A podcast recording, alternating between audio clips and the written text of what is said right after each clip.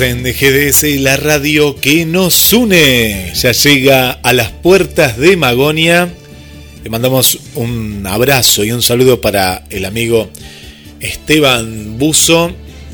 Estamos muy contentos de, de que esté en carrera nuevamente y escuchando esta entrevista.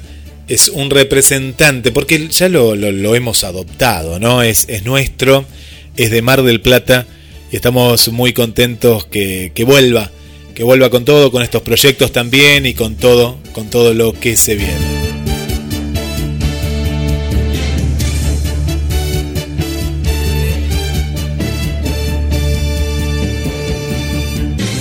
Ya llega Carlos Matos a las puertas de Magonia. Lo extrañamos la semana pasada, pero está el fútbol, la Copa América, sabemos que esto es como un mundial también, y por eso también Esteban, hoy en horario especial, ¿eh? en horario especial, estuvo entre conexión con las estrellas y a las puertas de Magonia. Estás en GDS, la radio que nos une. Todos los programas, las 24 horas, están en el podcast de gdsradio.com.com.ar. Ahí nos encontrás. Si no lo escuchaste un programa, no te hagas problema, no te hagas problema porque lo podés escuchar en cualquier, cualquier momento. Y ya nos conectamos con el estudio de A las Puertas de Magonia en GDS, la radio que nos une.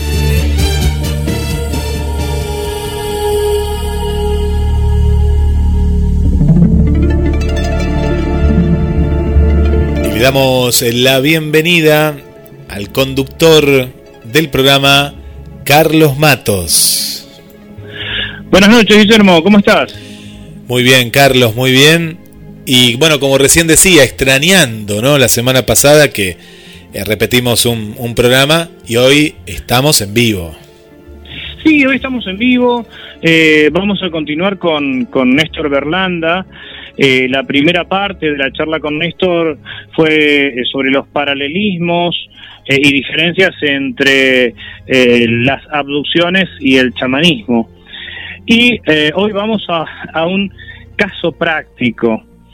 El caso de Juan Oscar Pérez. Habíamos hablado sobre el caso de Juan Oscar Pérez con el doctor Diego Viegas, antropólogo, y ahora lo vamos a, tocar con el doctor Néstor Berlanda, médico psiquiatra de la provincia de Santa Fe, de Rosario, miembro del CIFO. Bueno, ya Néstor contó en, en el programa anterior, eh, ya nos, nos, nos contó su trayectoria en el terreno de la investigación ufológica en primera instancia y ahora eh, también tocando los temas ufológicos desde otro lugar. El caso Juan Oscar Pérez eh, se llevó al, al, cine, de hecho lo hemos comentado en su momento, Guillermo. Así es, así es, un caso que, bueno, tomó más, más renombre ¿no? y más conocimiento por, por la pantalla grande, por lo que comentábamos también, ¿no, Carlos? Que también está en las plataformas de streaming. Y, y en, en estos días estaba viendo eh, nuevamente, ¿no? En los medios de comunicación, esto que después también lo, vamos a analizar, ¿no?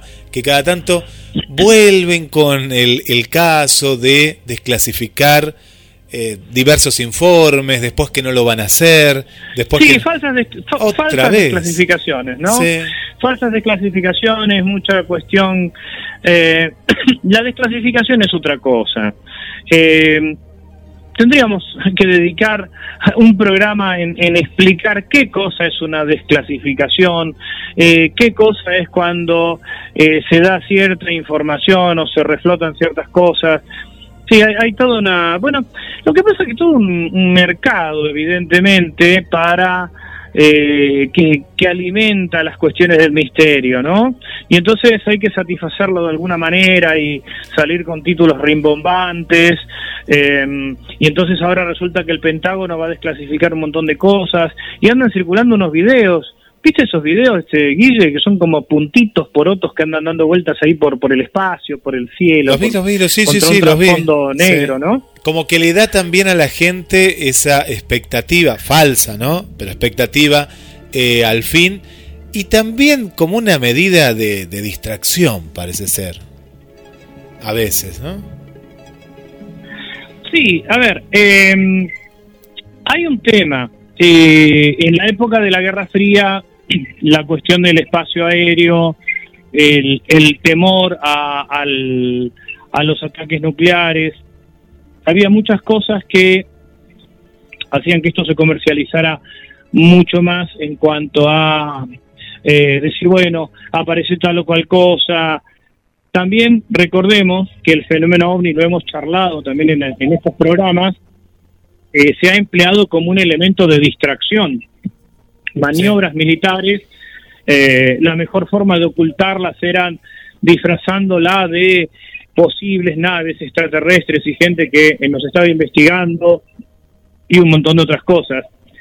Caída la, la cortina de hierro, caído el muro de Berlín, eh, ahora estamos en una especie de, bueno, se dice que un mundo unipolar o multipolar, parece que ahora la cosa va entre Estados Unidos y China, pero bueno, eh, más allá de eso, también decayó el mercado de, de lo misterioso en cuanto al etismo, ¿verdad? Pero por eso es como lo charlamos con, con Luis Pacheco en su momento, con este, con Juan Acevedo, con eh, Diego Viegas, con Néstor Garlanda. La cuestión de la, de la investigación del fenómeno pasa por otro lado. No, no pasa por la cuestión de la hipótesis extraterrestre, que bueno, es una hipótesis que puede ser eh, respetable, pero pero todo demuestra y lo hemos este, explicado creo que, que ya casi redundantemente que, hay que enfocarlos desde, otro lugar. Y hay algo que remarcó este el doctor Néstor Berlanda y que inclusive vamos a volver a echarlo hoy que es este punto que eh, la experiencia de las abducciones tienen más que ver con el chamanismo que con el fenómeno ovni. Qué interesante, qué interesante Carlos, eh, este punto que, que, el año pasado, me acuerdo en uno de los programas también, se, se abordó y bueno, vuelve, vuelve en el programa de, del día de hoy. Eh, pero bueno, eh, esto es para hablarlo en otro, en otro programa, ¿no? Justamente esto que, que recién decías, ¿no? Desclasificar informes que después nunca se desclasifican o, quedan ahí en la, en la nada, así que bueno, es, como un tema pendiente para, para los próximos viajes a, a Magonia. Sí, seguro. Eh, lo que, lo que mm, creo que abre todo un universo siempre el fenómeno, como hablábamos con Lorena Sierrata en varias oportunidades, que es el fenómeno humano. Eh, este, estas cuestiones son como un gran espejo en la que las sociedades muestran sus sueños, sus aspiraciones, sus temores, eh, sus, eh, ¿no? Como hablábamos en, en, un momento, eh, se hablaba de platos de naves a propulsión nuclear, ¿no? Cuando estábamos en la época de, la guerra de las galaxias, entre comillas, los ovnis remachados, que después dejaron de ser remachados. El, el, el, fenómeno, el ente ovni, si lo pudiéramos llamar así, eh, parece ir cambiando de forma en la medida que los sueños, las aspiraciones, los problemas de la sociedad occidental también cambia de forma, ¿no? Eso por un lado. Y bueno, ahora eh, vamos a, retomar eh, la charla que teníamos con el doctor Néstor Berlanda para, para volver a este caso, eh, Guillermo, al caso Juan Oscar Pérez, y lo importante es que en, a las puertas de Magoña, un viaje a la frontera del imaginal, hablamos directamente con los protagonistas de este caso en cuanto a que el caso no es únicamente quien lo vivió, en este caso, en este, en este sentido, este Juan Oscar Pérez, sino también quienes investigaron, quienes trabajaron y que además algo que hay que remarcar, eh, fue seguido durante 40 años, no es un tema que se investigó y quedó ahí. Eh, se fue desarrollando a lo largo de los tiempos y en diferentes etapas. Así que yo diría, eh, Guille, vamos a las, a las vías de comunicación y, y ya estamos en contacto con el doctor Néstor Berlanda para continuar con este viaje al, al caso Juan Oscar Pérez en A las Puertas de Magonia. 223 424 66 46 mensajes para la radio también, el chat directo en el cual conversamos, dialogamos, nos propones temas que vamos a tratar en los próximos viajes y también a través de la red de Facebook en GDS Radio Mar del Plata y también Carlos Matos. Bienvenidos a un nuevo viaje.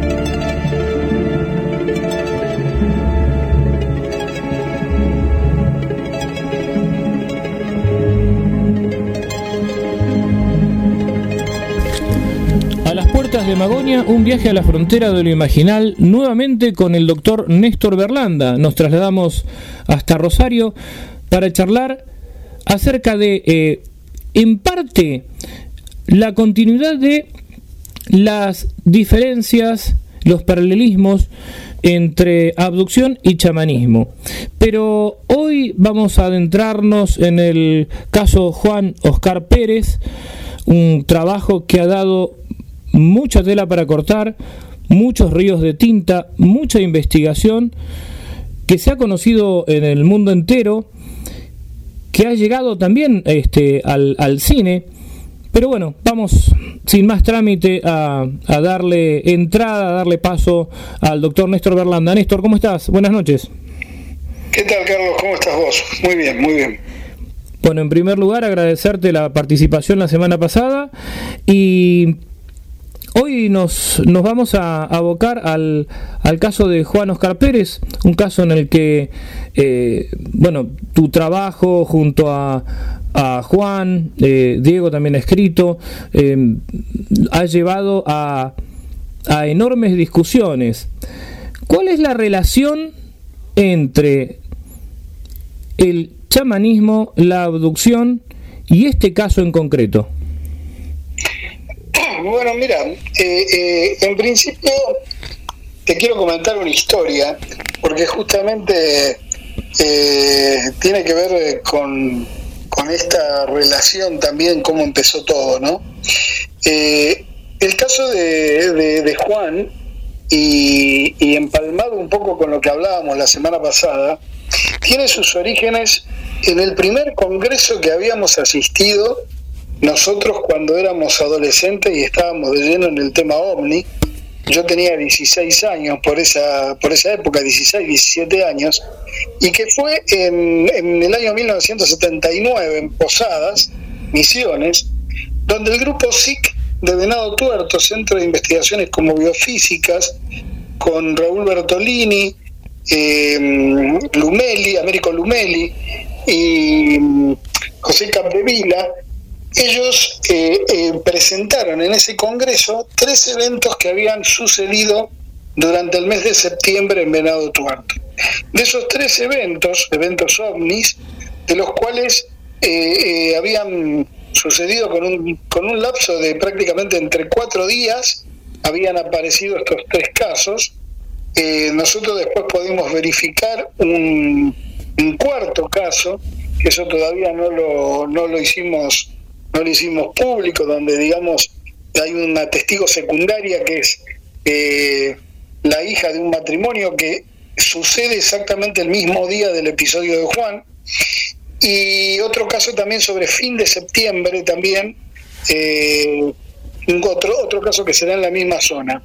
Lo cierto es que de los tres casos que se presentaron en ese momento nos impactó muchísimo el caso de Juan Oscar, eh, por, por las características, por las cuestiones estas que tienen este tipo de casos que a mí particularmente los que más me apasiona, que son los casos que presentan un alto índice de extrañeza, de cosas que aparentemente resultan bizarras, inexplicables o, casi absurdas, pero que el testigo no está mintiendo y que está contando efectivamente lo que le sucedió.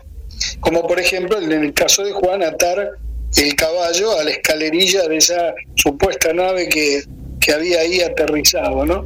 Néstor, ¿por qué no recordamos, recordemos primero la así rápidamente la cronología del caso de Juan Oscar Pérez para eh, continuar con eh, tu análisis?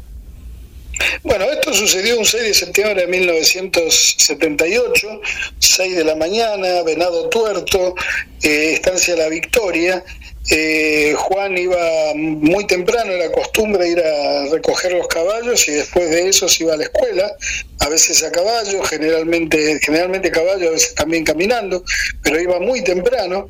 A esa hora aproximadamente el padre lo manda a recoger la tropilla de, de caballos y se encuentra con una, una niebla muy densa.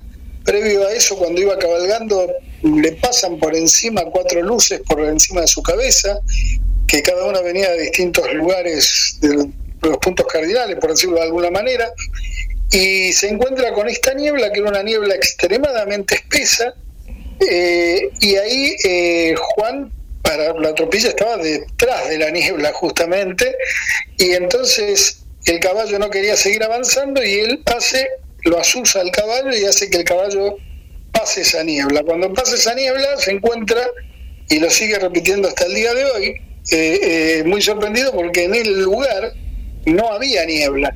En el lugar, una vez que él atraviesa esa, esa, esa densa niebla, en ese lugar no había niebla. Y ahí se encuentra con un objeto que él cree que es una, una casilla de tractoreros. De hecho, él pensaba que iban a estar los, los tractoreros, le gustaba mucho ver las máquinas y los tractores, así que tenían que ir justamente al otro día eh, a arar el, los campos.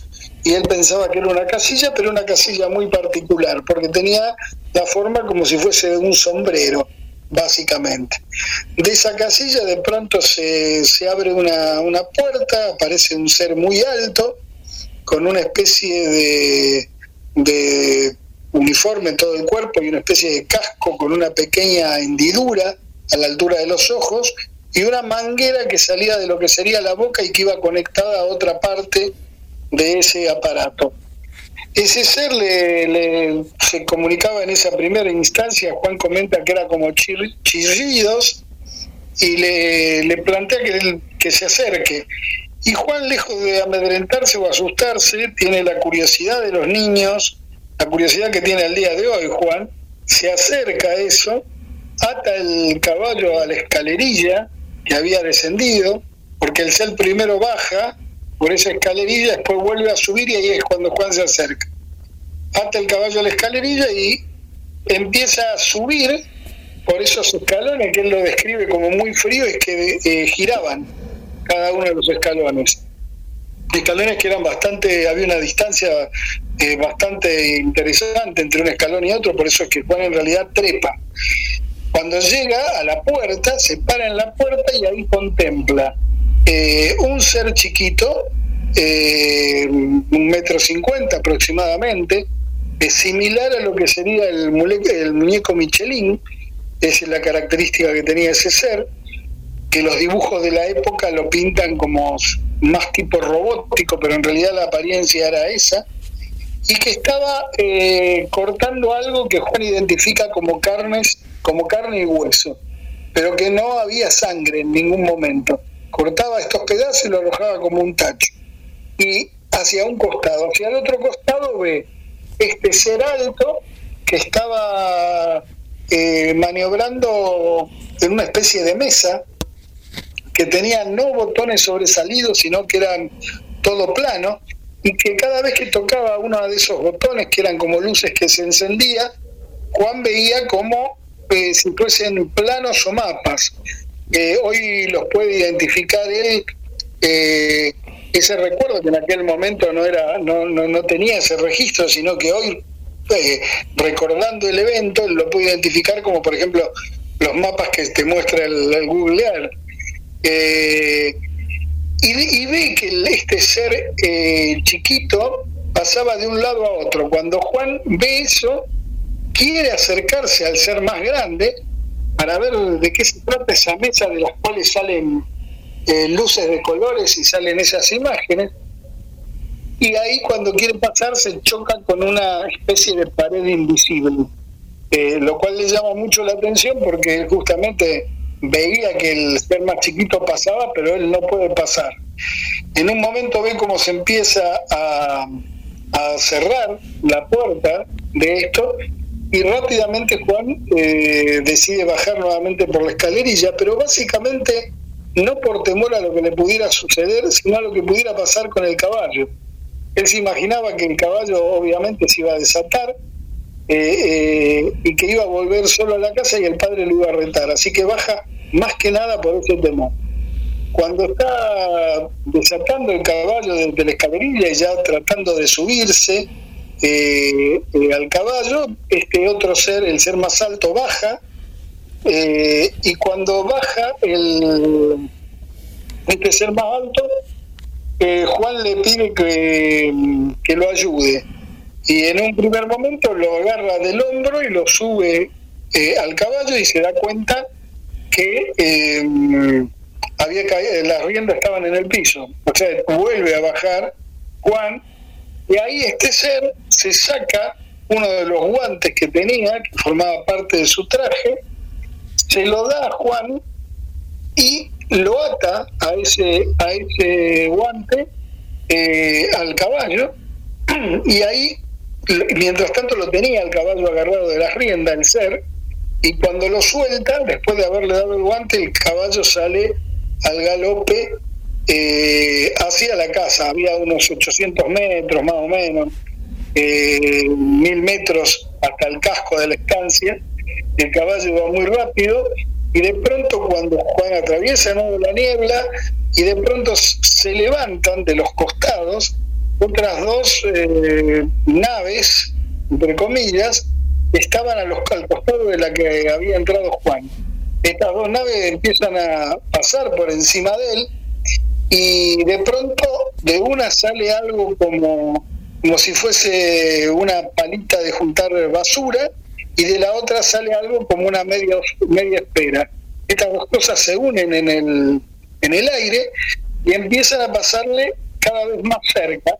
Y lo que nota Juan, y es el mayor temor y el miedo que él tenía, que cuando estas cosas le pasaban cerca de él, el guante es como que se quería desprender y eso hacía que el caballo se, se recostara sobre un costado. O sea, el caballo iba a toda velocidad, digamos, para el casco de la estancia, muy asustado, y cuando pasaban estas cosas como que el, guante quería ir hacia ahí y obviamente inclinaban el caballo hacia el costado, lo cual a Juan le da mucho miedo pensando que podía haber una rodada en cualquier momento. Eh, esto se da dos o tres veces hasta que finalmente se cortan los las mm, las tiras de cuero con la cual estaba atado el, guante al caballo, se pega a este objeto y se va hacia una de las de esas naves que estaban por encima de él. Juan llega muy asustado a la casa, el padre cree que estaba persiguiendo liebres, eh, de hecho al principio medio como que lo reta, hasta que viene la otra hermana que estaba ordeñando una vaca en el establo y cuando estaba esta persecución la vaca se asusta mucho a punto tal de que le pega una patada a un tarro de leche y le vuelca todo el tarro de leche y también siente como un como un si fuese una soldadura el ruido de una soldadura eh, en esos momentos ruido que también lo escucha el padre entonces entre el testimonio de Juan que estaba muy asustado pero vuelvo a repetir más que por la experiencia en sí por el tema de, eh, de, la posibilidad de una rodada, más el testimonio del hermano y lo que había escuchado el padre, bueno, le cree y ahí queda la, la, cuestión. Claro, recordemos que, que Juan tenía 12 años en ese momento. 12 años, tenía 12 años, era un niño de tan solo 12 años. La cuestión es que el caso se comenta eh, en el bar, en un bar que tenía justamente Américo Lumeli, que se llamaba Bar El eh, y así es como que se entera la gente del SIC de Venado Tuerto y van a hacerle la entrevista. El propio Raúl Bertolini comenta, Juan era un chico que le costaba muchísimo hablar, entonces la entrevista la tuvieron que ir realizando a partir de varias visitas en distintos momentos porque le, para, para encontrarla contaba las cosas eh, separadas. De hecho, hoy también Juan tiene esa característica que de pronto está hablando un tema y se va para otro tema y hay que volver a, a traerlo, ¿no? Bueno, en esa época cuando era chico, con la timidez y todo, me imagino que el tema debe haber sido mucho peor, al menos es lo que relata Raúl Bertolini, esto de que le costó armar el relato y la cronología del relato. Y así fue el caso que quedó, digamos, eh, muy interesante y muy impactante porque también después hubo otros dos sucesos en, los días también que rodeaban al 6 de septiembre del 78.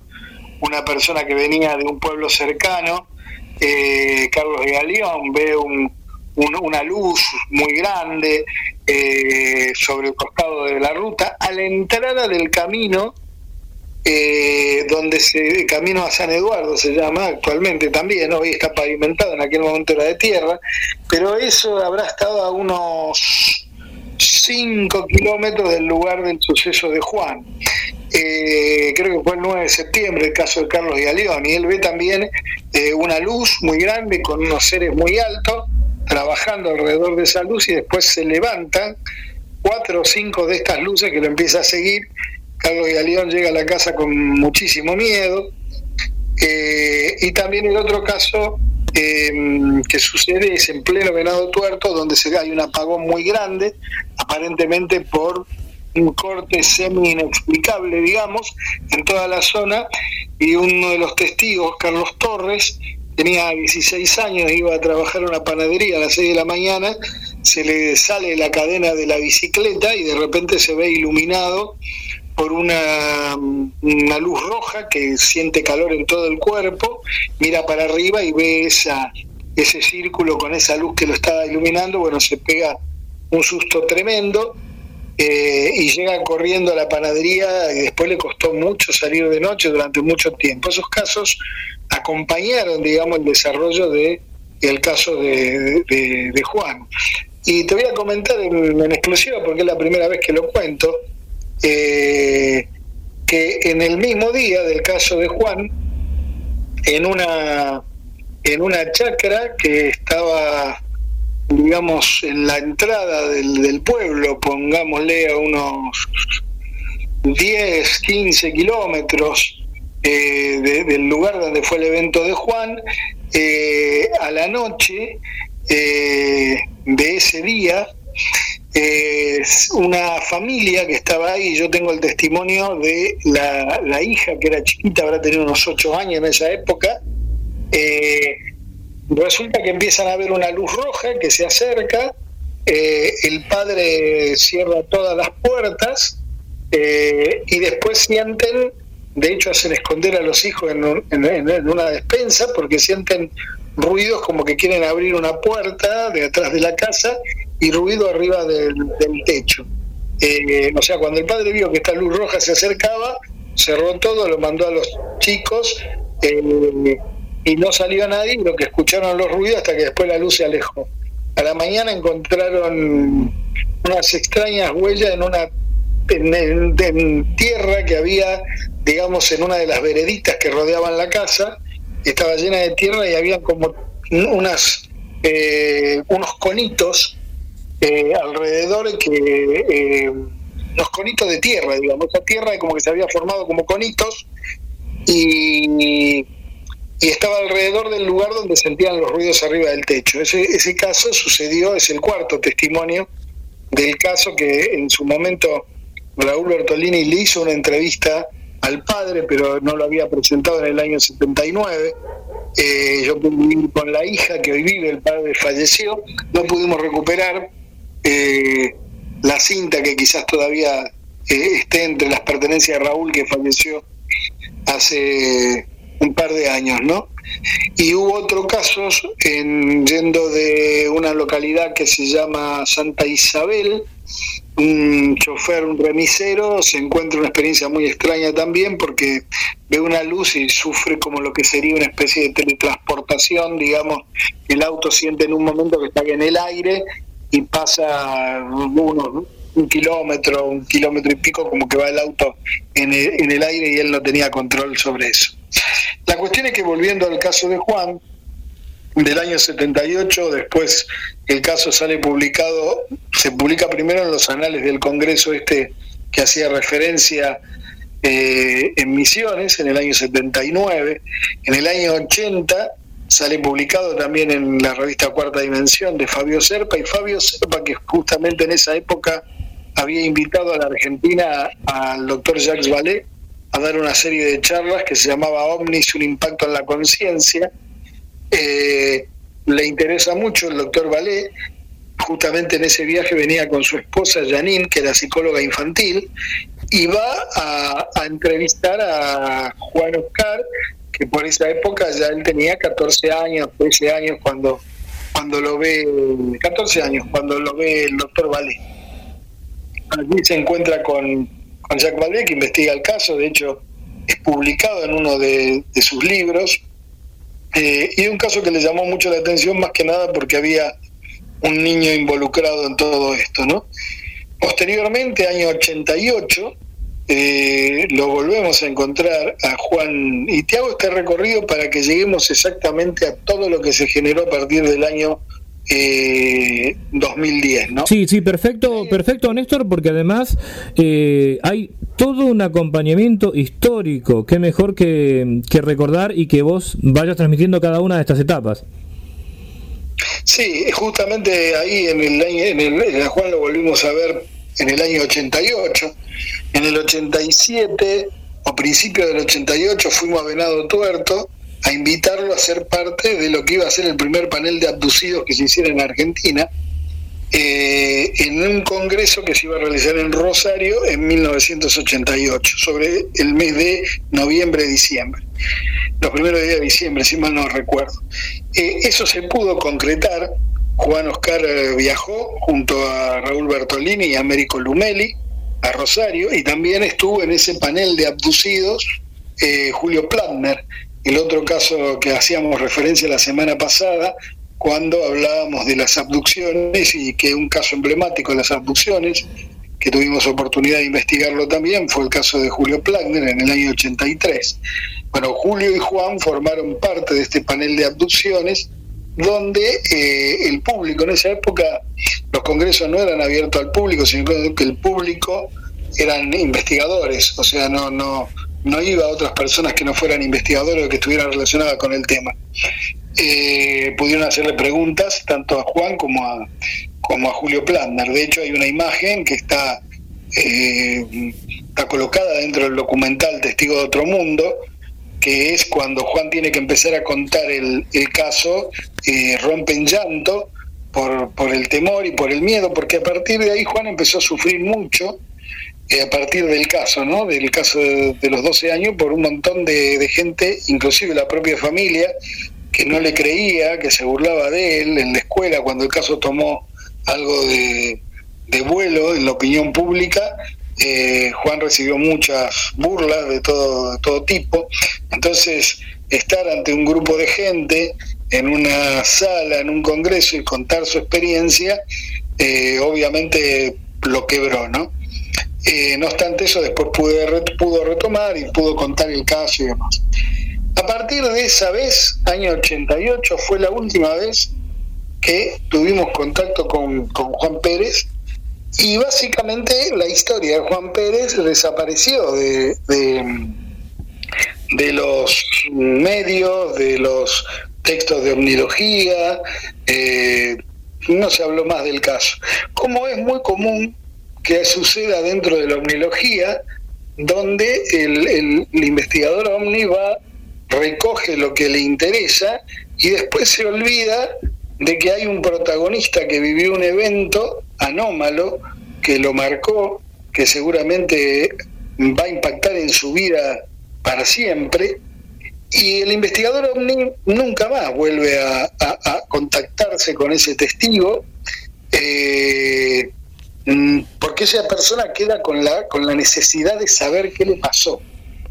Eh, y es, es, algo bastante común que sucede dentro del tema. Y bueno, el caso de Juan pasó al olvido, hasta que siempre, hablando con Diego, nosotros ya estábamos retirados de la omnilogía, como te contaba la semana pasada, eh, fueron estos 20 años que estuvimos alejados del tema, digamos, pero siempre nos, nos preguntábamos qué había sido de Juan Oscar Pérez, qué, qué contaría hoy Juan Oscar Pérez, qué relataría de su caso.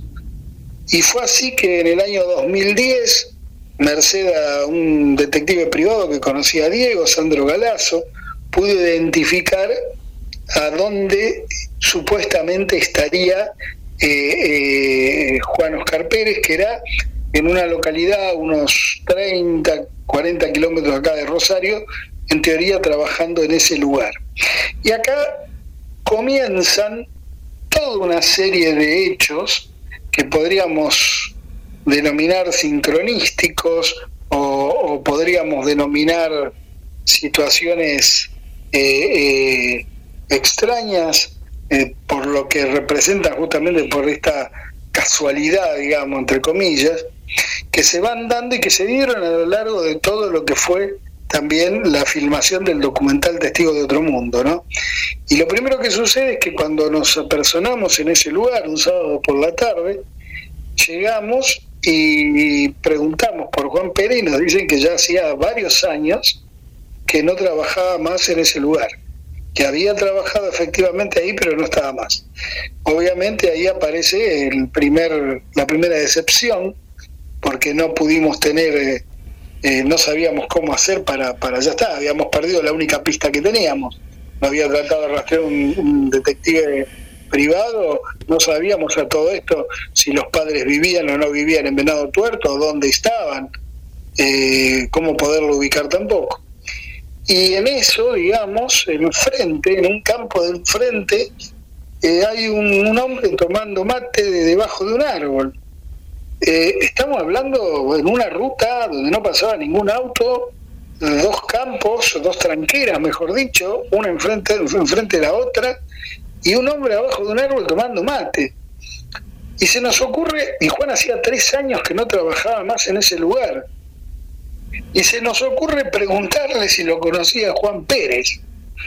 Eh, era tirar básicamente un, un, escopetazo al cielo e intentar bajar un pato que pasaba por ahí, porque era prácticamente imposible después de tres años que un tipo que estaba enfrente del campo de Juan pudiera saber algo.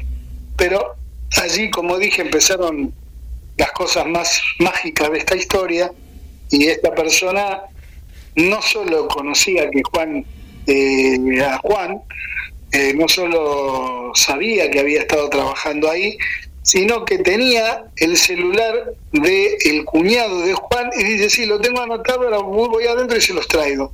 Y nos trajo el celular del eh, cuñado de Juan, inmediatamente en ese mismo momento nos comunicamos con el cuñado, el cuñado nos da el celular de Juan, y ahí empezamos a llamarlo, o sea, el lugar encima es un lugar que no tiene señal, porque después lo conocimos, o sea, pudimos establecer mientras andábamos con el auto sin saber hacia dónde, porque Juan no nos había dicho a dónde, a dónde, nos habían dicho que estaba en una localidad, una localidad cercana a Pergamino, pero no sabíamos bien hacia dónde, entonces enfilamos para Pergamino. Y nos pudimos comunicar con Juan, ahí nos dice que está en la localidad de Acevedo, provincia de Buenos Aires, a unos pocos kilómetros de Pergamino, y llegamos ahí a Acevedo eh, bueno, le dijimos si podíamos ir a verlo, nos dijo que sí, obviamente, llegamos ahí a Acevedo ya de noche, eh, pasando las 19 horas, ya era oscuro, bueno, nos reencontramos con Juan, que ya no era un chico de 22 años, que fue la última vez que lo habíamos visto, sino que ya era un hombre grande, cercano a los 50 años, grandote, eh, fuerte, unas manos muy grandes, y cuando bueno nos dice quién era él, nos comenta brevemente en ese momento la, historia que vamos a envolver para hacer una entrevista mucho más, más completa. Pero aquí aparece un poco lo que vos me preguntabas al principio, la vinculación con el chamanismo, o por decirlo de alguna manera, un linaje que también eh, tenía Juan, que es cuando ya no estamos yendo, ya lo habíamos despedido, Diego Viegas, antropólogo, vuelve y le dice, ¿vos tenés alguna relación con algún pueblo originario o algo? Y, y Juan le dice, yo soy guaraní. Y ahí aparece la relación con, con su linaje guaraní, porque parte de lo que le pasa a Juan y que lo atormentó durante estos casi 36 años hasta que nosotros lo encontramos, fue que Juan después del evento también empezó a tener una serie de sueños premonitorios que él no quería él no quería ver porque no sabía qué hacer con eso y ya había tenido varias experiencias donde de pronto cuando quería contar esto le decían vos estás loco eh, ¿qué, vení con esto? y esto, estos sueños lo tenía cuando dormía del lado izquierdo y cuando empezaba a soñar que él podía identificar perfectamente cuál era un sueño común y cuál era un sueño de algo que podía suceder, se trataba de dar vuelta para el otro lado, se daba vuelta para el otro lado para no continuar con eso, ¿no?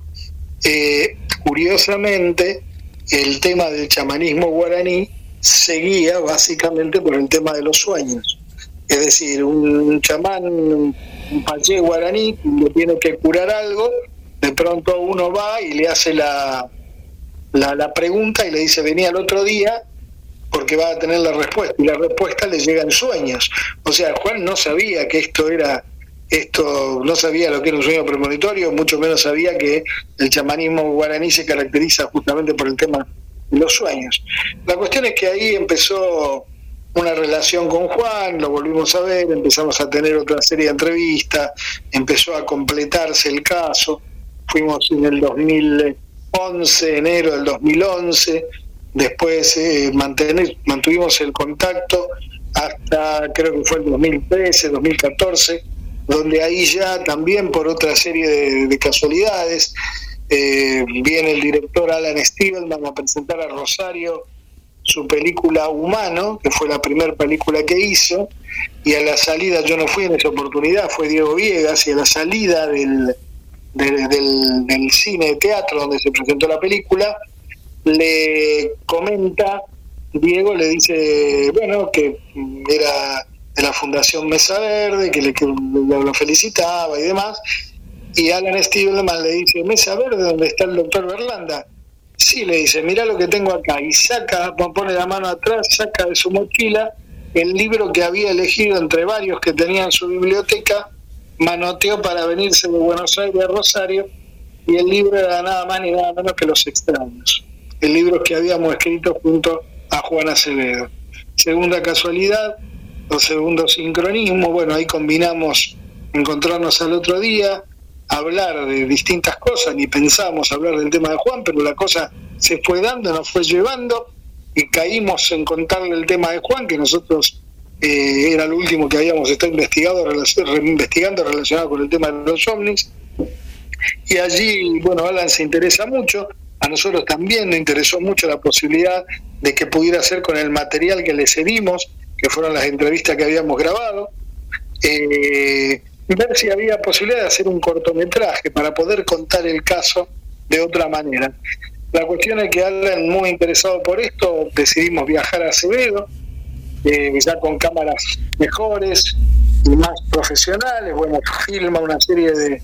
Eh, fuimos en el 2014, allí hace toda una serie de filmaciones, Alan y demás. Eh, y cuando, mm, o sea, queda con más material, cuando nos estamos despidiendo, Juan ahí todavía teniendo la timidez ya no de la de los 12 años, pero sí habiendo encontrado interlocutores que lo podían escuchar, nos dice, yo no me olvido más de esa frase porque nos acompañó hasta el pueblo y nos dicen, me prometen que van a volver a visitar eh, con lágrimas en los ojos, ¿no? Eh, a lo cual obviamente le decimos que sí, yo le digo que le voy a decir que venga Rosario, etcétera, etcétera. La cuestión es que pasó el 2014, seguimos en contacto con Juan, hablando esporádicamente por teléfono, eh, hasta que eh, también Alan había ido a presentar la película España primero, México después, hasta que en un momento le preguntábamos cómo iba el tema del, del, del cortometraje que queríamos armar, todavía no me puse, esto que lo otro, hasta que un día nos llama, calculo que fue en el año 2015, cuando él ya, o principios de 2016, cuando él ya había vuelto de, de su viaje, y nos llama por teléfono, dice si puede venir a Rosario porque tenía algo que contarnos y lo que nos cuenta concretamente es que eh, lo que iba a ser un cortometraje eh, iba a ser en realidad su segunda película, que ya estaba todo presentado en el Inca y que iba a, a, filmarse esto, que de hecho se iba a llamar eh, Humanos 2, el llamado guaraní que después se cambió al nombre a Testigo de Otro Mundo, ¿no? Eh, bueno, grande fue nuestra sorpresa cuando nos enteramos de esto. Eh, y lo que nos decía Alan, otra sincronicidad, que en ningún momento pudo, por más que se intentó ponerse en varias oportunidades a tratar de escribir el cortometraje, la línea argumental, el guion del cortometraje, no podía, hasta que de pronto se cae el proyecto de la segunda película que quería hacer y surge, le surge hacer eh, lo que iba a ser Testigo de Otro Mundo y ahí, ahí le fluye, digamos, el tema del guion. Son todas todas piezas de un, de un puzzle que se van ordenando, ¿no? Eh, como como si alguna fuerza extraña eh, fuera fuera acomodando cada una de esas de esas este de esos pedacitos para para converger en esto. Pero Carlos, totalmente, por eso hay una historia que cuenta la película, eh, hay una historia que cuenta mi libro Detrás de la Niebla, y hay otra historia también que todavía falta contar y que uno la ha contado así a veces en, distintos programas, que es toda la serie de cuestiones, de, de, eventos que se fueron hilando, como las cuentas de un collar, para llegar al, punto final. Y creo que el punto final eh, eh, es ni más ni menos que, que la sanación de Juan. O sea, ese es el, punto final. ¿Por qué? Porque este chico que quedó impactado con un síndrome de estrés postraumático por una experiencia anómala a los 12 años, 1978, vivió toda su vida de campo en campo. Por un lado, huyendo de las luces porque siguió teniendo experiencias con luces y hubo casos eh, posteriores, hubo otros cinco, son cinco los eventos en total que Juan, por lo menos los que sabemos hasta ahora, eh, que Juan tuvo encuentro con luces o que tuvo encuentros extraordinarios. Eh, de estos cinco eventos, en solamente dos podemos hablar de que tuvo encuentros con los seres.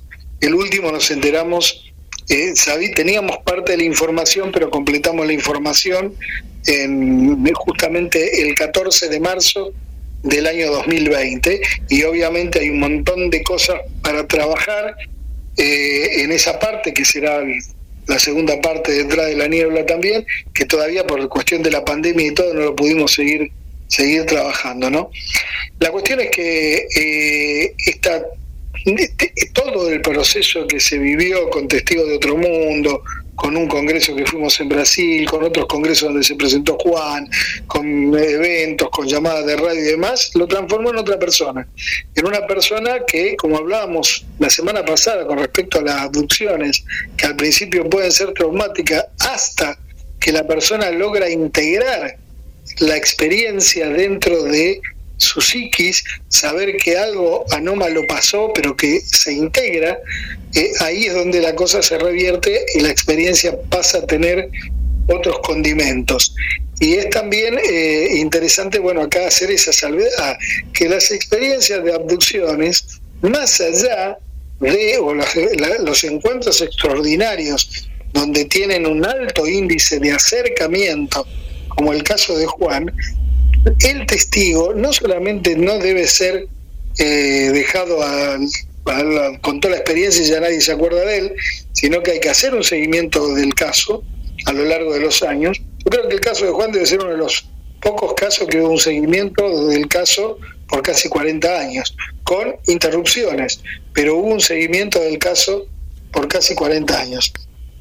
Sino que también en los casos de abducciones debe acompañarse, el investigador debe acompañarse de alguien que esté especializado en salud mental para poder hacer alguna entrevista, no desde el punto de vista para ver si el caso es más o menos espectacular, sino básicamente para poder ayudar a esa persona que está traumatizada por un evento extraño, por un encuentro extraordinario. Entonces es necesario hacer un servicio también, que tiene que ver con ayudar a esa persona, no quedarse con que si el caso más espectacular es mío, lo investigué yo y tengo la exclusiva, sino justamente ayudar a la persona a integrar a la experiencia. Eso es fundamental. Es que Néstor, eh, lo que eh, eso eso que dice que dijo Juan, prométanme que van a volver, eh, casi llorando, es es un grito vital. ¿Y cuántos Juanes Pérez han quedado en el camino? Total y absolutamente, Carlos. Por eso yo digo que la omnilogía es un área que tiene mucho de egoísmo, mucho de ver eh, quién tiene mayor la exclusividad. Eh, si vos eh, lo que nosotros veíamos en la década de los 80, los 90 continúa en la actualidad, ahora con el tema de las redes sociales que por un lado son buenas y por el otro lado también traen una serie de, de, cosas más perniciosas, como el hecho de que cualquiera accede a cualquier información y, y se hacen unas mezcolanzas bárbaras de temas y de cosas y justamente se deja de lado muchas veces a los protagonistas verdaderos de la historia, que son aquellos que han tenido los casos o los encuentros. Y por eso es muy importante tratar de poder hacer no solamente ir recoger el dato, sino hacer un seguimiento de la persona. Vuelvo a repetir, si hay un compromiso eh, con la investigación, parte de ese compromiso de, con la investigación también tiene que ver con el compromiso con el protagonista de la historia. Entonces hay que ayudarlo de alguna manera y por eso vuelvo a repetir, los casos en los cuales hay un encuentro extraordinario con alto nivel de acercamiento y eventos casi traumáticos, es necesario que más tarde o más temprano el investigador sea acompañado por un profesional de salud mental que pueda ayudarle al testigo a integrar su experiencia. Y justamente eso fue lo que sucedió con Juan. Y te cuento algo eh, que es muy interesante porque hay un montón para contar. O sea, eh, creo que estamos en, en, yo sé que el tiempo es tirano tanto en la radio como en la en la televisión pero estamos creo que en, un tercio de la historia de todas las cosas que habría para contar. Pero te comento esto porque me parece un dato, un dato interesante. Nosotros hemos proyectado Testigo de Otro Mundo, yo soy docente universitario de la carrera de especialización en psiquiatría, y le he mostrado la película a los residentes de psiquiatría, me han convocado de otras eh, residencias de psiquiatría a mostrar la película también, eh, para mostrar que justamente hay muchas formas de poder sanar una herida de, eh, psíquica, digamos. Y acá, con lo que fue la película, con el grupo de apoyo que se armó eh, por la película en sí, que esto lo comenta el, el, final del documental de Testigo de Otro Mundo, con algo que fue fundamental y es un mérito exclusivo de, Alan Stiebelman. Alan Stiebelman viajó a Paraguay a las comunidades originarias de las cuales tenía sus raíces Juan, pudo entrar en una que es muy cerrada, hablar con los líderes espirituales de esa comunidad y no solamente filmarlos y grabarlos, sino también llevarlo a Juan a esas comunidades para que él tuviera su nombre guaraní e integrarlo a la propia comunidad y mostrarle a Juan que parte fundamental del chamanismo guaraní era el tema de los sueños y que había muchos como él que tenían estas premoniciones cuando, cuando dormían. Juan hacía una referencia siempre en algunas presentaciones que hemos estado con él, cuando se proyectaba la película en distintos pueblos, él siempre decía, yo me sentía como un pajarito que está en un hilo o en un cable telefónico solo y están todos los otros en otros cables, pero yo estoy solito en ese cable. Y yo acá me pude dar cuenta de que había otros muchos como yo que le pasaba lo mismo. Fue fundamental el tema de, de, esta información para Juan, eh, fue fundamental que conociera las comunidades de las cuales él tiene todo su linaje y sus raíces, básicamente por parte de madre, eh, que la madre de Juan también tiene cuestiones más que interesantes, eh, de, encuentros también, que nos enteramos obviamente a posteriores, que había tenido un encuentro cuando era adolescente también. Y bueno, eh, la cuestión es que esto fue fundamental para, para que Juan hoy esté bien. De hecho, estuvimos compartiendo un programa hace una semana atrás. Normalmente nos hablamos por teléfono cada 15 días, un mes o 20 días. Y allí pudimos eh, ver, o sea, seguir corroborando que el Juan que conocimos, yo hoy soy amigo de Juan, yo me siento amigo de, Juan. Eh, pudimos corroborar que eh, el Juan que yo encontré en el año 2010 no es el Juan de hoy, hoy está más seguro, más entero, una persona de bien eso fue toda su vida, ¿no? Pero digo, eh, eh, tiene mayor seguridad para poder expresar lo, que le pasó, poder contar, porque tuvo mucha experiencia, Juan. Eh, aparte de estos casos, también experiencias de vida, experiencias tuvo Juan tuvo una experiencia cercana a la muerte. La semana pasada hablábamos de la similitud que había descubierto el doctor Kenneth Rin entre las experiencias cercanas a la muerte y, y las abducciones. Juan tuvo las dos cosas tuvo una experiencia de encuentro y una abducción, porque el último encuentro que pudimos registrar ese 14 de marzo del año pasado no es simplemente un encuentro, es una abducción.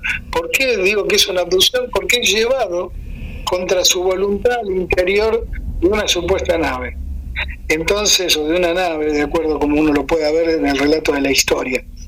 Eh, Juan tuvo las dos cosas, tuvo una experiencia cercana a la muerte de claro índice chamánico y vos lo vas a poder entender perfectamente, Carlos, por tus conocimientos, que Juan, eh, la experiencia cercana a la muerte no es ni la de un túnel, ni la de la luz al final del túnel, eh, ni nada de lo que comentan las experiencias comunes.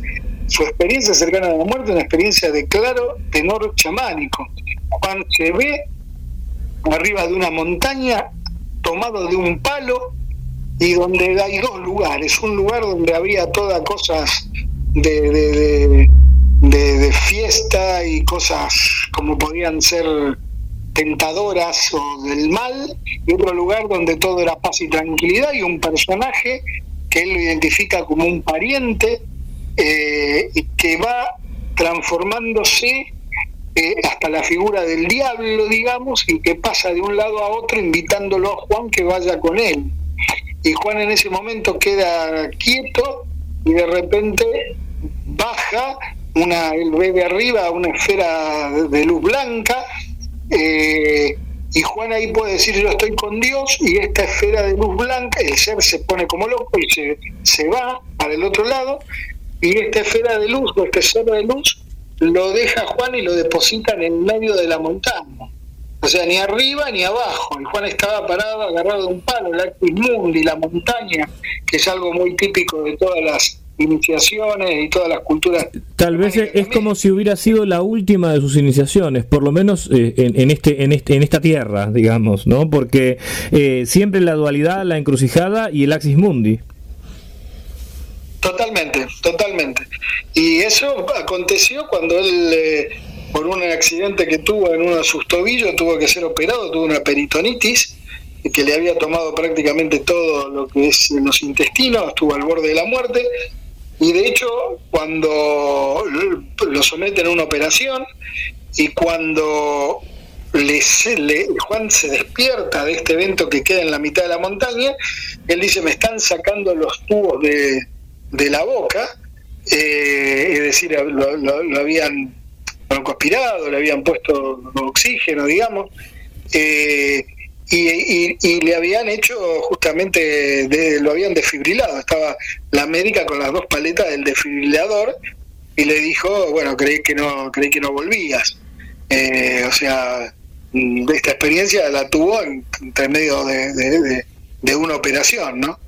Eh, que eso nos enteramos después, o sea que y le sucedió, o sea que es, riquísima la historia, la historia de Juan. Te comento otro hecho también de, mágico, porque yo creo que la palabra que mejor cabe a contar todo lo que aconteció en la vida de Juan, en lo que fue también la filmación de Testigo de Otro Mundo, eh, creo que son eventos que, casi mágicos. Eh, por ejemplo, el, cuando termina, hay una, hay una, mm, básicamente nosotros eh, tengo que contar esto antes, porque si no, no se entiende. En julio del 2016, cuando estaba todo el equipo de grabación de Testigo de Todo el Mundo, convivió 15 días con Juan en un, en un, casco de estancia, conviviendo y haciendo las mismas cosas que, Juan hacía todos los días. Eh, me llama un día Alan y digo, estaría lindo hacer una regresión a Juan. Eh, nunca lo hicimos, siempre probamos, bueno, ¿por qué no te ni preguntarle a ver si quiere? Bueno, Juan acepta hacer la regresión y viajamos ahí a Venado junto con, Diego, eh, mi esposa, mi hija, fuimos ahí al casco un día de lluvia, para colmo, nos quedamos el fin de semana e hicimos una regresión que fue tremenda, tremenda, eh, se durmieron casi todos los que estaban ahí, todo el equipo de producción, eh, las luces que son luces LED, me decía el iluminador, fallaron, que rara vez eso sucedía, la atención estaba bien. Y en esa regresión, que obviamente vamos, duró una hora y pico, nosotros en, eh, la película El Testigo de Otro Mundo aparecen 10 minutos de esta regresión nada más, pero fue de una hora, una hora 10 más o menos. Eh, obviamente ahí les vamos al evento del año 78, donde Juan relata todo lo que vivió, con algunos detalles eh, significativo, donde por ejemplo el chillido que él veía del ser grande que le decía que se acercara, en realidad él lo escuchaba como palabras que le decían acercate, donde aparecen otra serie de información y cosas, donde de pronto eh, el, ser para ayudarlo a subir al caballo lo toma del brazo, cuando se había sacado el guante y ahí aparentemente eh, Juan tiene una marca del lado izquierdo, curiosamente, una cicatriz de unos 5 o 6 centímetros, que le tardó muchísimo tiempo en cicatrizar, y justamente cuando lo toma del brazo, Juan en la regresión refiere que viaja, eh, tiene como un viaje donde ve un montón de estrellas y luces y demás, un viaje mental, por decirlo de alguna manera, porque el mismo Juan se preguntaba después cómo puede ser, mi caballo sigue, si es un viaje, si me llevaron de viaje, mi caballo seguía atado a la escalerilla. Él no entendía eso, bueno, justamente fue un viaje mental, no fue un viaje eh, físico, digamos, ¿no? Eh, eh, y en ese viaje ve al abuelo, que el abuelo de él fue el que lo marcó y el que le enseñó todo lo que él sabía sobre campo, que es el padre de la madre. Por eso digo que la cuestión viene del linaje materno. No sé por qué apareció el abuelo ahí, en realidad sí sé, o sí supongo por qué. Porque la gran pregunta que se hizo Juan hasta el día de hoy es ¿por qué a mí? Entonces, eh, Juan pregunta por qué a mí, eh, eh, en, un momento de la experiencia le digo preguntaré, es muy interesante el tema de las regresiones porque el tiempo tiene otra cuestión, eso es tema para, para, para otro momento, ¿no? La cuestión es que preguntarle y, le, y le pregunta al ser por qué a mí, y Juan tiene una sonrisa y le digo, ¿qué pasa? Y dice, porque soy bueno, me dicen. Pero Juan no se queda conforme y vuelve a preguntar por qué a mí. Y ahí es donde aparece el abuelo, y él se abraza con el abuelo y se emociona muchísimo. Y yo me animo a interpretar que hay una respuesta del orden de lo simbólico visual, donde mostrarle al abuelo el por qué a mí es decirle este es tu linaje, o sea, vos venís de acá, por esto te pasó a vos. Eh, eh, eh, eso es una interpretación mía, obviamente, ¿no? Pero es muy significativo que apareciera el abuelo después de la pregunta, porque a mí, siendo que la primera respuesta no lo había dejado satisfecho a Juan.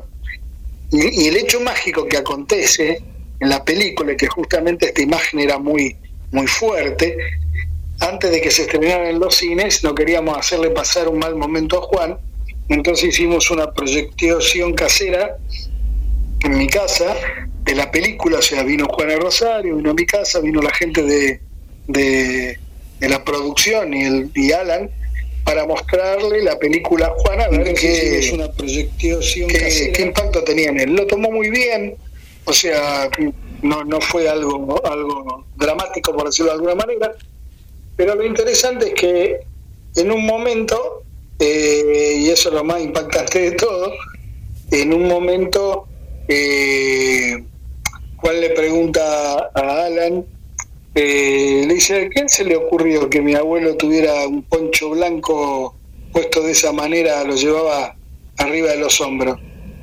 No, dice, se le ocurrió a la, a la vestuarista.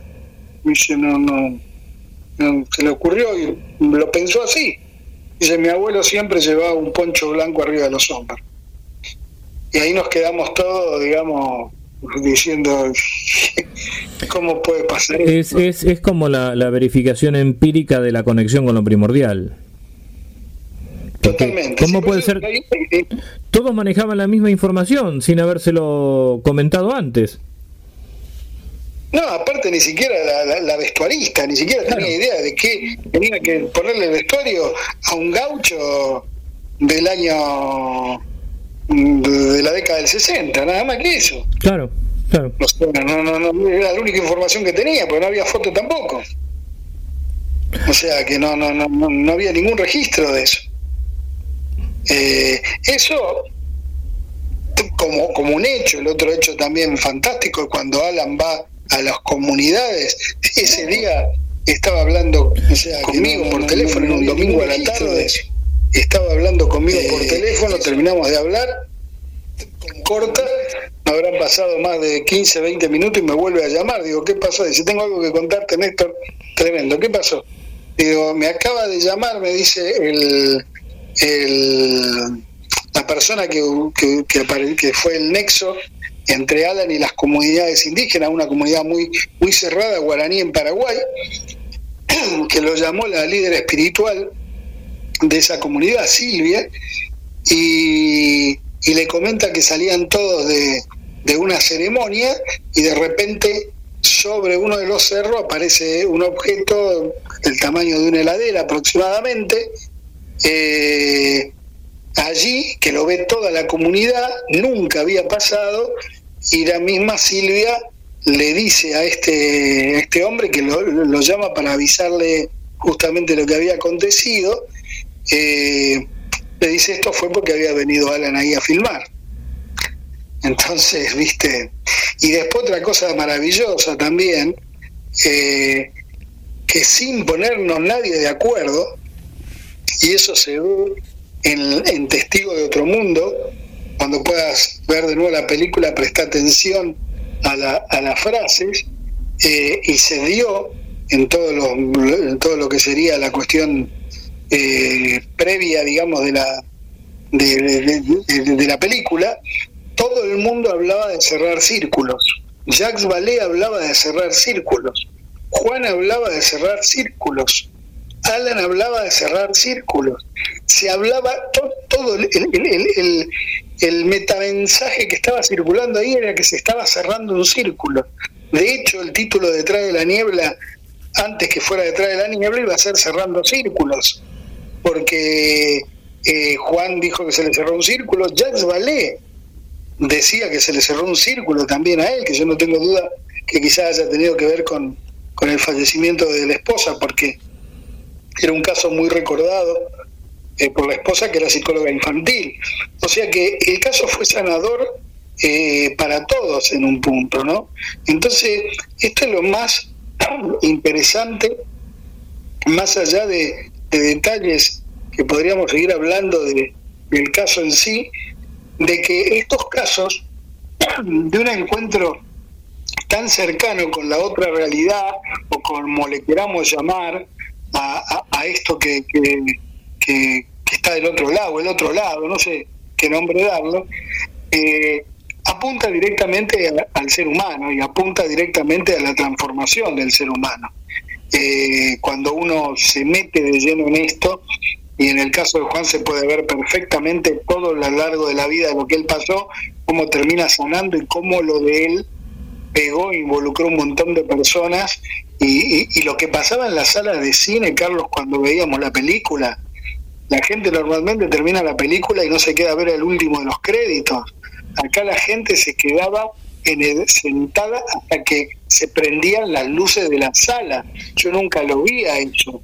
Y te digo que he ido desde cine acá en Rosario, cuatro o cinco presentaciones, a otras cuatro o cinco presentaciones en distintas localidades de la película, porque a veces se hacía un debate al, principio, a veces al final, pero eh, eh, en las que te digo no, no había debate al final, otras veces he ido yo a ver la película, la vi como tres o cuatro veces eh, de incógnito, por decirlo de alguna manera, y se da justamente para, para ver si se daba el mismo fenómeno, y también lo hablaba cuando se proyectaba en otras localidades, para ver si tenía la misma información, y pasaba exactamente lo mismo.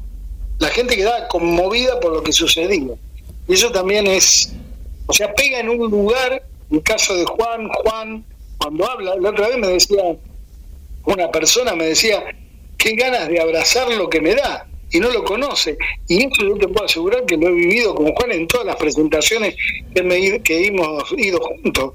La gente lo quiere abrazar. Bueno, yo, yo las veces que lo escuché a, las veces que lo escuché hablar a Juan con vos en las entrevistas que les, les han hecho en forma conjunta, Juan transmite eh, eh, una actitud de transparencia y de buena fe, creo que como pocos.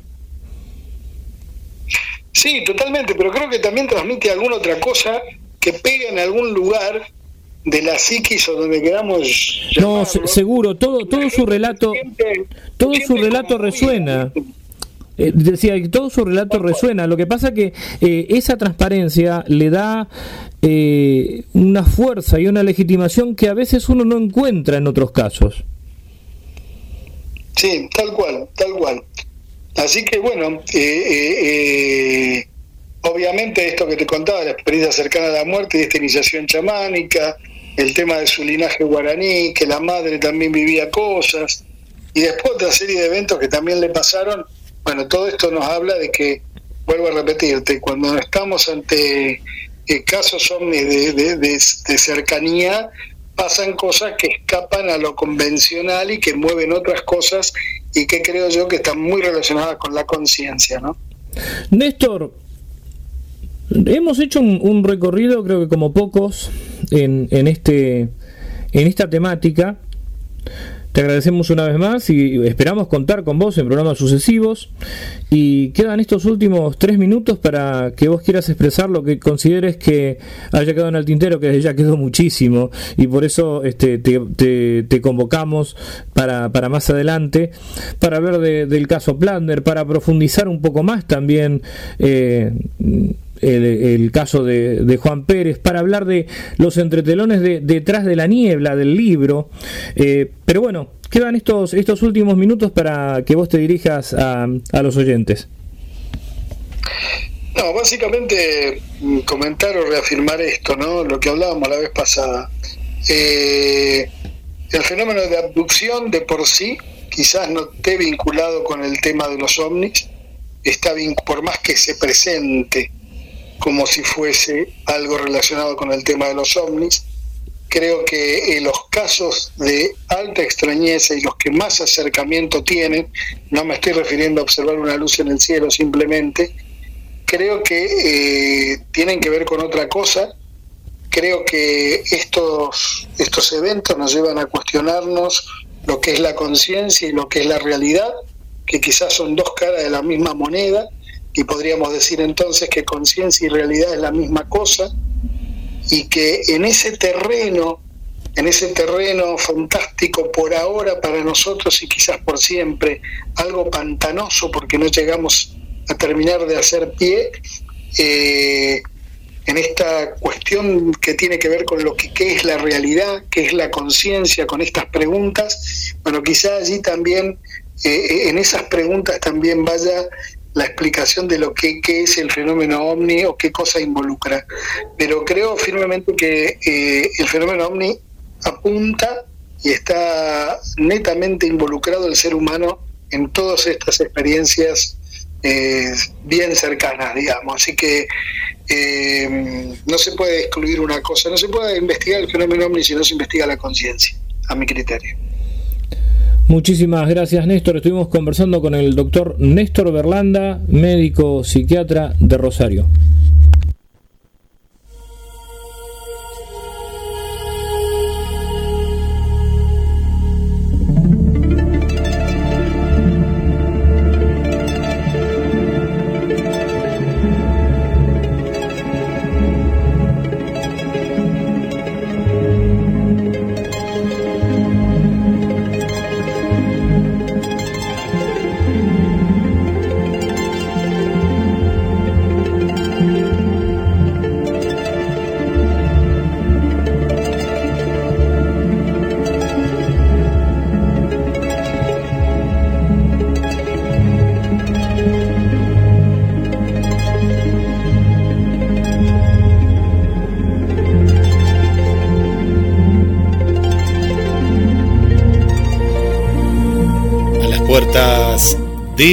Magonia en vivo, como todos los martes, luego de las 20 horas.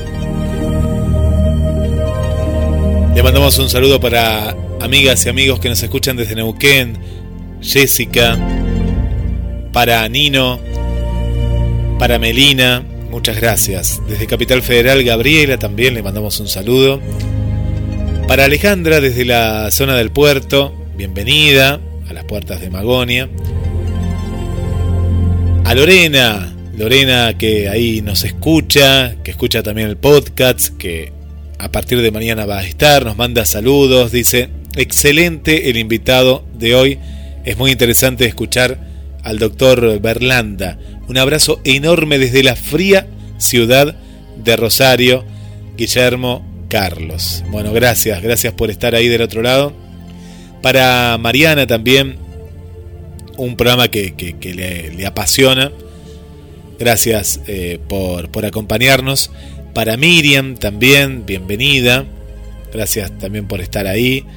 Bueno, a todas las amigas y amigos que, siempre nos acompañan, Raquel, Esther, Vanessa. Bueno, ¿y quién más, Carlos? Mucha gente, mucha gente que está del otro lado y qué, informe, eh, qué informe que eh, tan, tan claro, ¿no? Que, es el doctor. Sí, sobre todo porque tuvimos la, posibilidad en estos últimos programas de, en charlar con quienes hicieron esta investigación a fondo. Y desde una arista que no, no, no se había explorado en sus inicios y como bien dice eh, Néstor Berlanda y que también lo comentó eh, Diego Viegas en su momento, eh, un paso seguido a lo largo de cuatro décadas, lo cual mm, permitió, como bien este, marcaba Néstor Berlanda, cerrar círculos, ¿no? ese tema de cerrar círculos, de ver qué fue lo que pasó y que finalmente toda esta experiencia no, no tiene mucho que ver con naves espaciales, sino con el entronque de, Juan Pérez con sus ancestros, con su, con su linaje guaraní, con, su parte chamánica. Eh, y bueno, es eso lo que intentamos mostrar, esa multiperspectiva en este programa. Y, en el eh, mes de julio. Sí, Carlos. No, no, no, me, me, me, sorprende mucho cómo está esta relación, ¿no? Eh, y qué interesante sería, ¿no? En otros casos, ¿no? Pues estos son casos de, de nuestro territorio, de nuestra América Latina. Eh, ¿Qué pasará, por ejemplo, no sé, en Europa, ¿no? Con, este tipo de, abducciones, ¿no? Eh, a, qué, ¿A qué se relacionará también, ¿no? Que debe venir por este lado. Bueno, nosotros eh, muchas veces recomendamos un, clásico, el pasaporte a Magonia de Jacques Vallée, un poco la idea de Magonia de nuestro programa la tomamos de ahí. Eh, y ahí, en, ese libro, se habla de experiencias muy similares eh, a los relatos de, de, hadas, esa cosa absurda, ¿no? Eh, personas que han sido secuestradas por, por hadas llevadas a otro lugar y que le han convidado tortillas, cosas que no, no tienen mucho que ver, tienen, parece más una experiencia onírica que algo, que algo tangible. Te decía que eh, en julio vamos a, incursionar eh, en el mundo férico. Hemos ya tocado el mundo ufológico. También dimos algunas vueltas por, por este eh, por los poltergeists y alguna que otra leyenda. Pero bueno, vamos a ir un poco más allá, meternos más en el mundo de Magonia, porque y entendemos que va por ahí la cosa. Y, hay bastante... Mira, vos sabés que el próximo programa es el día 22. Estamos en el solsticio, el solsticio, una fecha eh, en el calendario astronómico clave, iniciática. Vamos a hablar del solsticio también. Y la verdad que es una alegría, eh, Guillermo, tener a, personas de la calidad de Néstor Berlanda, eh, de todos los entrevistados que han ido pasando por acá y que van a, van a continuar. Estamos ya acordando algunas entrevistas internacionales también para programas sucesivos. Y bueno, como siempre, les pedimos a los oyentes, a los oyentes que, que si tienen alguna experiencia, algo para contar, que las puertas de Magonia están abiertas para poder charlar, para dialogar y que, como hemos hecho en alguna oportunidad también, eh, vamos a, derivar eh, el tema que nos comenten dentro del grupo de investigadores que conocemos a quienes más se acerquen o quienes más concuerden con el tipo de testimonio que nos pueden arrimar. Así es, Carlos. Claro que sí, el aporte de, las amigas y los amigos de la radio eh, siempre, siempre presente. Y bueno, y vamos subiendo cada vez más, cada martes, a, más amigas y amigos a, estos viajes que son únicos, ¿no? Nos cuentan ellos. Eh, y nosotros, bueno, nos sentimos contentos de, bueno, de, poder viajar eh, y ver esto, e, esta, estas temáticas, ¿no? Desde un lugar más, más racional. Sí, nos quedan pendientes eh, otros análisis que mm, sobre los cuales vamos a volver. Eh, cuando hablamos, entre comillas, de una ufología marxista. Programa extraño ese, ¿no? Para mucha gente. Sin embargo, fue muy fue muy rico cuando conversamos con el con el doctor Santiago Nabone eh, es que la ufología, en la cuestión ufológica, como decíamos hoy al principio, es un espejo en el que se puede ver eh, de todo. Pero bueno, váyanse preparando para, para el mundo férico en el mes de julio, a ver qué experiencias han tenido. ¿Creen en la existencia de hadas? ¿Son reales? ¿Son tangibles? ¿Son culturalmente reales? ¿Son físicamente reales? Eh, nos gustaría escuchar sus opiniones y sus experiencias y por qué, cómo son. ¿El mundo férico en la Argentina es diferente de otros lugares del mundo? Eh, se habla, viste que se habla mucho de duendes, gnomos, eh, hadas en la Patagonia. ¿Tendrá algo que ver eso con las colonias galesas? Mm. ¿O habrán estado acá desde un principio? Eh, yo pienso que, que, vino, vino en algún viaje de allá, ¿no? Sí, sí, sí. Para mí que sí, para mí que vino, vino porque si no es mucha casualidad. Para mí que eh, algún gnomo, duende o como uno le quiera llamar, se coló en algún barco, ¿no? De polizón, fue en algún barco y sí, vino hasta acá. Como, como dijo alguien por ahí, llegaron de los barcos. Llegaron de los barcos, así es. Llegaron de los barcos, claro, y hay mucho, hay, hay cierto sincretismo, pero fíjate cómo eh, el rastrear una, un mito o una leyenda o algo que a lo mejor es, es real, eh, nos muestra también este tema de las corrientes inmigratorias. El lobizón, la leyenda del lobizón. Bueno, acá no hay lobos. Mm. Acá no hay lobos. acá no hay lobos. Entonces, evidentemente, transformarse en lobo, eso viene de otro lado. Eh, por algo, en, en, en la Mesopotamia, algunas variantes del lobizón es que se transforma en un perro negro. Perros sí hay, pero lobos no. Claro, así Entonces ahí, ahí, ha tenido que, que, eh, que, sufrir algún tipo de, adaptación. Bueno, yo, yo recuerdo, Carlos, cuando viajé a, Jujuy y estuvimos filmando una... Estuvimos, digo, yo formé parte, me, invitaron eh, a... Que, que la tengo que buscar, ¿sabes qué? Me gustaría que vos la vieras porque yo en realidad vi el crudo eh, estuve en una, una parte ahí de. como un extra en sí fui, pero la viví muy de cerca la filmación. Y le mandamos un saludo a Renan Aparicio, eh, cineasta jugenio. Y él se metió. Sería muy interesante hablar en una entrevista, ahora, ahora que le estamos así, en esta charla así informal con todas las amigas, porque eh, él se metió en el tema de los mitos eh, incorporados por eh, la España, ¿no? El, España, eh, la, colonia española, y él me, contó mucho del tema de la Salamanca, ¿no? La Salamanca, que tenía que ver con los pueblos originarios? poco y nada, ¿no? Pero cuando se mezcla, ¿no?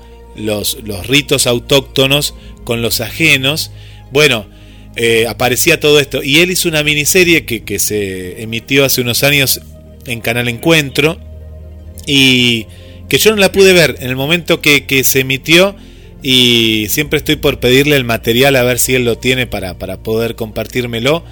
Eh, y, sería muy interesante porque, bueno, como vos contabas, ¿no? Son mitos que, que, se han apropiado de, de, nuestra propia cultura también, pero que hoy en día cuando uno viaja al norte, y esto uno lo ve muy marcado en los carnavales del norte, que son muy interesantes desde el punto de vista de, de, lo ritual, de lo mitológico. Yo he visto ahí los diablos que bajaban del monte, los espejos, eh, la máscara que usan también, el ritual a la tierra, que eso sí es muy de acá, ¿no? Eh, hacían un pozo y empezaban a tirarle vino, comida, maíz, de todo. Y, y bueno, a lo que voy con esto, lo que vos contabas, ¿no? Eh, cómo se modifica una cultura por justamente otras culturas también. Claro, y además, ¿qué significa esto de los diablos? no Porque eh, primero, bueno, la, demonización de lo vernáculo cuando, cuando llega la conquista americana eh, por parte de los españoles, y por otro lado, ¿qué hay detrás de un, del diablo? ¿Hay, hay simplemente algo, eh, algo caricaturesco o es un símbolo de resistencia contracultural? ¿Es eso lo que nos interesa en, en, este viaje a la frontera de lo imaginal, ¿no?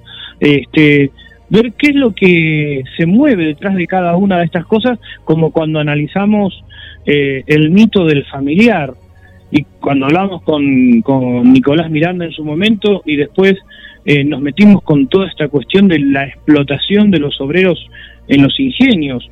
Realmente los mitos dicen muchísimo y en, y en numerosos casos podemos decir que son este, signos y símbolos de denuncia contra la opresión del poder constituido. Y eso no lo tenemos que perder de vista. Así es, que eh, eh, esta profundidad. La semana que viene te voy a contar, Carlos, a vos y a toda la audiencia, porque no, no puedo hablar mucho, volví eh, una parte ¿no? De, de, un capítulo, no terminé de ver ni un capítulo, de una miniserie que está basada en, los relatos y en la literatura de Lovecraft y, eh, y en general de toda también la cuestión de la segregación ¿no? en los Estados Unidos. Eh, pinta una miniserie muy buena, pero pude ver apenas ayer lo que me dejó el sueño, 30 eh, minutos, la mitad de un capítulo. Y, y, pero ¿sabes cómo arranca? Que también me sorprendió. Es un, un muchacho, está, esto está ambientado en la década de fines de los 50, eh, que, va a la, a, la, guerra, un conflicto bélico, no, no se aclara bien qué, qué conflicto es, eh, si es anterior, si es tal vez que la, la, Segunda Guerra Mundial u otro conflicto posterior por ahí, pero no, no lo aclara. Pero de pronto él empieza a, a luchar y empieza a ver platos voladores, seres mitológicos, toda una mezcla. Y, y bueno, y ahí termina esa escena como comienza esta miniserie y va en busca de su padre porque recibe una carta del padre, el ejército lo deja, eh, deja que, vaya a, a, Chicago, ¿no? De donde es él. Y parece ser que el padre desapareció. Dice, no, no sé, desapareció. Bueno, te muestra mucho el tema de, de que, por ejemplo, están en un micro y los negros tenían que ir atrás, ¿no? Tenían que ir atrás. Y y él va hacia un lugar, hacia un estado en el cual en ese momento en la cartografía tampoco aparecía, se empieza a hablar de brujas también. Bueno, la semana que viene voy a contar porque hay toda una cuestión que entre la ficción y la realidad, porque eh, ya la serie viene marcada por ese lado, ¿no? Es una, una mixtura que hay entre la literatura de ficción, pero también la realidad de lo que pasaba en esa época. Y, y también en qué está relacionado, ¿no? Esto, y, por qué también lo relacionan en esta miniserie. Eh, pero la semana que viene voy a ampliar más, pero me pareció muy interesante ya el comienzo, lo poco que pude ver. Y hay un montón de elementos, la verdad que dignos de, detenerse y de estudiarlos. El mundo de los mitos eh, es, eh, es espectacular ver cómo puede em, cómo se pueden instrumentar estos mitos como elementos de liberación o como mecanismos de control social, ¿no? Más allá de lo pintoresco, de, bueno, a ver, yo me acuerdo cuando, a ver, vamos a poner un ejemplo muy, muy, muy trivial, ¿no? Este, cuando éramos chicos y el famoso este viejo de la bolsa, el hombre de la bolsa, era para que los chicos no se alejen. Bueno, uno lo recuerda con cierto cariño, ¿no? Pero imaginemos esto amplificado hacia las masas, este, orientados a otras cosas. Creo que es por ahí donde, donde, donde está bueno poder eh, analizar y revisar y ver qué mitos nos atraviesan hoy día de los cuales no tenemos conciencia. La ciencia, por ejemplo, la sabiduría y la ciencia. Eh, ¿Hasta qué punto no es un mito? No estoy desacreditando la ciencia, ¿eh? A ver si, si nos entendemos, que no llame algún despistado. Estoy diciendo simplemente que vale la pena interrogarse. ¿El Big Bang no puede ser un mito también? ¿Un mito contemporáneo? Puede, tranquilamente. y, te digo, hasta, hasta estudios recientes se están poniendo en duda ¿eh? por, por una cuestión de, de un cierto tipo de estrellas que han aparecido. Eh, se está poniendo en duda, pone en duda la, esta, esta teoría o este, entre comillas, mito. Sí, sí, sí. Claro, eh, no, un, un, modelo, cuando, cuando la ciencia crea un modelo, bueno, y deja claro que es un modelo, no hay ningún problema. El tema es cuando se adhiere dogmáticamente a ese modelo. Tal cual. No lo estamos transformando en mito, no estamos poniendo, reemplazando un mito por otro. Eh, está, está bueno pensar en estos mitos contemporáneos, cosas que damos por sabidas, porque bueno, porque son sí, solo sí, de esa manera, y a lo mejor no es tan no es tan claro el panorama.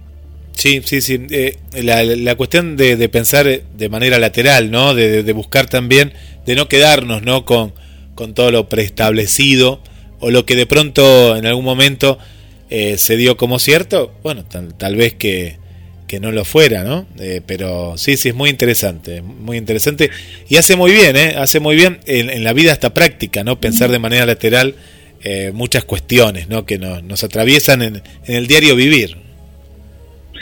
Sí, eh, sobre todo para, para no casarse con nada y al mismo tiempo respetar un pensamiento metódico. Tampoco, tampoco eh, caer en esa cosa del antitodo, ¿no? Donde tenemos estos movimientos antivacunas. No, no, tampoco, tampoco. Que, que también, no, no, que, que, que, además están ligados a otros intereses, que no sí, es una cosa sí. ingenua. Eso es lo, lo interesante de, de, detrás de los movimientos antivacunas, y vos te encontrás con que detrás de esto también hay un pensamiento muy complicado. Eh, ¿Cuántas veces hemos leído? Y bueno, la gente de algo tiene que morirse.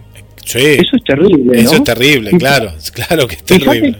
Fíjate, fíjate cómo, pero cómo se ha en algún sector naturalizado el pensamiento ese. Sí, obviamente todos nos vamos a morir, pero de ahí a este a, a formular una idea así es como que bueno, este como que sálvense los más sanos, ¿no? ¿Quién quién determina eso?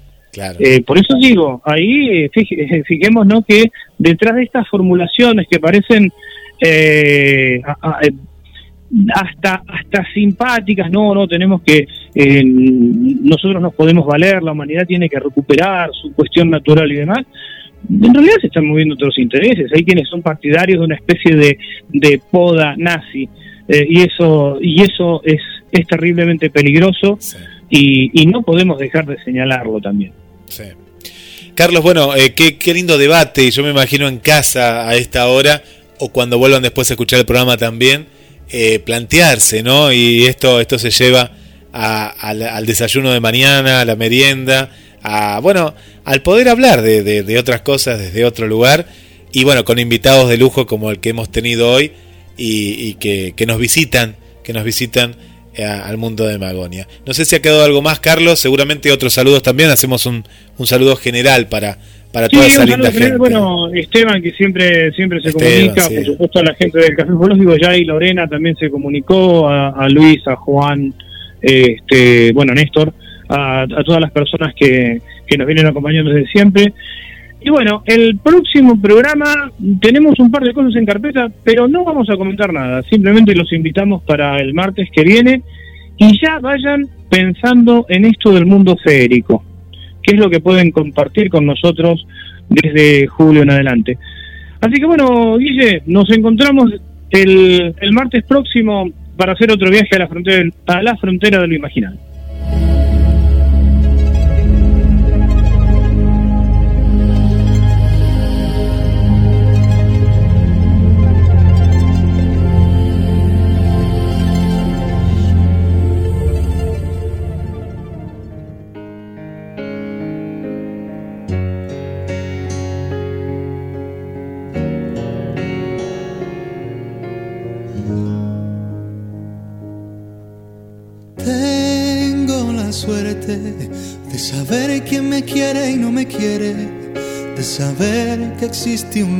lugar donde puedo volver si me hieren. Tengo la suerte de tener una pasión en mi mente, de entender que mi vida es mi vida, pero mi voz es del resto de la gente. Quien diga que los sueños no se cumplen, que me explique cómo vivo en esta nube.